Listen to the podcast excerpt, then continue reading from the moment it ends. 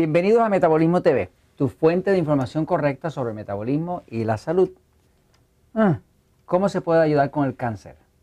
Mm, yo soy Frank Suárez, especialista en obesidad y metabolismo. Bueno, este, eh, quiero contestar esta pregunta porque nos la hace un amigo en Metabolismo TV. Eh, no es mi especialidad, pero conozco bastante del tema porque está muy relacionado al tema del metabolismo. Este, de hecho, en mi libro El Poder del Metabolismo menciono que el tema del sistema nervioso, del sistema nervioso pasivo o excitado, lo descubrí estudiando el cáncer. Este, si se va al capítulo que se llama Todos no somos iguales, va a ver que estoy explicando ahí, que estuve observando, leyendo, entendiendo la información de los investigadores, del doctor este, Nicolás González, del doctor William Kelly, que son investigadores famosos del tema del cáncer. ¿no? Fue ahí que pude descubrir cuál era la importancia del sistema nervioso central y cómo controlaba el sistema nervioso central todos los aspectos del metabolismo. ¿no? Y ahí salió el concepto de que algunos de nosotros tenemos lo que llaman un metabolismo o un sistema nervioso pasivo y otros tenemos un sistema nervioso excitado. Bueno, eh, vamos a leer lo que pregunta el amigo. El amigo Geraldo Valenzuela nos pregunta en, en Metabolismo TV, en el episodio número 69, que es un episodio que se llama El cáncer y la obesidad. En ese episodio yo estoy hablando de las estadísticas que demuestran que las personas que tienen obesidad pues padecen mucho más de cáncer que los que no tienen, de hecho 300 o 468% más. ¿no? Este, así que hay una relación directa entre el, problema de obesidad y el problema del cáncer. Eh, y nos dice el amigo así, dice, pregunta, dice, yo conozco una amiga que tiene un cáncer, pero no es obesa, ni está en sobrepeso. Y me comenta que solo duerme dos horas. Y tiene mucha energía y un buen humor, pero los doctores le encontraron cáncer. Y ni eso la tumba ni la deprime y sigue trabajando. ¿no? La razón por la cual duerme dos horas es que tiene dos trabajos y ya tiene cinco años así con ese ritmo de vida. Mi pregunta es, ¿cómo se le puede ayudar con respecto al cáncer? Bueno, mira, este, e, e, este es un tema así medio triste, ¿no?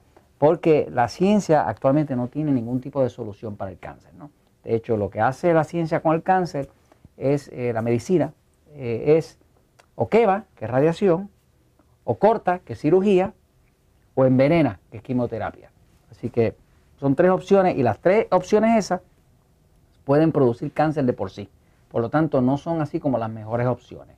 Ahora, algo que sí sé es, y eso me consta, es que el cáncer es producido por una condición de un sistema nervioso que está demasiado pasivo o demasiado excitado. Voy a pasar a la pizarra para explicarlo un momentito y luego le voy a dar unas recomendaciones de cosas que sí puede hacer para ayudar a su amiga. Y aquí está, fíjense. Eh, en, episodio, como unos 12 o 15 episodios de Metabolismo TV, estamos explicando la diferencia entre lo que es un sistema nervioso pasivo a un sistema nervioso excitado.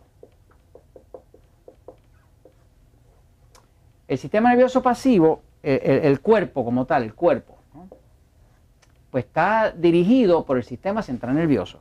El sistema central nervioso, que es el que controla la respiración, los movimientos eh, del, corazón, eh, eh, el pH de la sangre, la digestión, todo eso pasa de forma involuntaria. Aquí sí que nosotros no estamos teniendo que pensar en lo que pasa dentro del cuerpo. Puede ser el sistema central nervioso, el sistema nervioso central. Ese sistema nervioso central está dividido en dos partes. Está dividido, son dos cablerías distintas. Hay una cablería de eso, de nervios, que va hacia la parte de afuera del cuerpo y hacia el cerebro y demás. Tiene que ver con los músculos, tiene que ver la parte de acción, que sería la parte del sistema nervioso excitado, la parte de correr o pelear. Este sistema nervioso excitado está para correr, pelear, defenderse. Cuando usted tiene una emergencia y tiene que salir corriendo y tiene que actuar rápido, lo que se activa es el sistema excitado. ¿no? El sistema nervioso pasivo, que es otra cablería distinta, va hacia la parte de adentro del cuerpo. Eso tiene que ver con la digestión, tiene que ver con el descanso, tiene que ver con la regeneración. En otras palabras, que cuando el cuerpo tiene que reparar, tiene que dormir, pero lo que se activa es el sistema nervioso pasivo. Cuando usted me dice que su amiga duerme nada más que dos horas, lo que me está diciendo es que el sistema nervioso de ella está sobreexcitado. Está tan sobreexcitado que no puede dormir. Eh, la amiga dice, bueno, es que tengo dos trabajos y solamente puedo dormir dos horas. Bueno, le puedo decir que el cuerpo humano no está diseñado para dormir dos horas. Un cuerpo humano puede sobrevivir bien con cinco o con seis horas, pero no menos de cinco. O sea que si una persona duerme nada más que dos horas al día, eso significa que el cuerpo está en completo estrés todo el tiempo. Como está en completo estrés, eso causa un desbalance hormonal, que podríamos decirlo un desmadre hormonal. O sea que una persona que duerme nada más que dos horas al día, tiene ese cuerpo donde todo el tiempo lo que está activo es el sistema nervioso excitado. El sistema nervioso excitado se sabe que es productor de cáncer.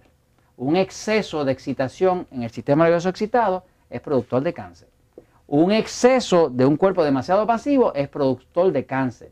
Claro, también se sabe que el tipo de cáncer que se produce en un sistema y en el otro son distintos. Por ejemplo, todos los cánceres que tienen que ver con un tumor, un tumor sólido, son producidos por un sistema nervioso excitado y todos los cánceres, cánceres que son del sistema inmune, como decir la leucemia, el cáncer en, los, linfocitos, en el sistema inmune como tal, son producidos por un sistema nervioso pasivo, excesivamente pasivo. ¿no?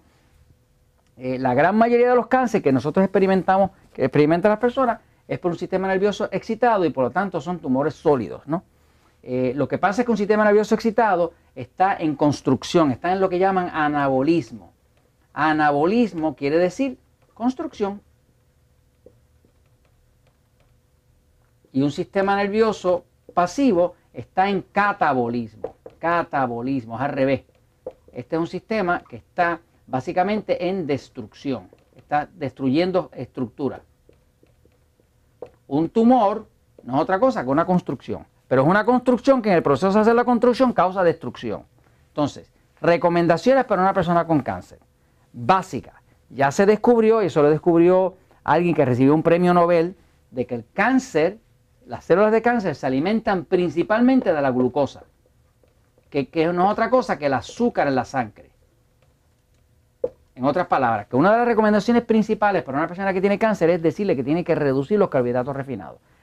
Puede comer todos los vegetales que quiera, vegetales, ensalada por montones, jugo de vegetales, todo lo que quiera. Pero cuidado con el pan, con la harina, con el arroz, con la papa, con el dulce, porque eso es lo que alimenta el cáncer y lo hace crecer mucho más rápido.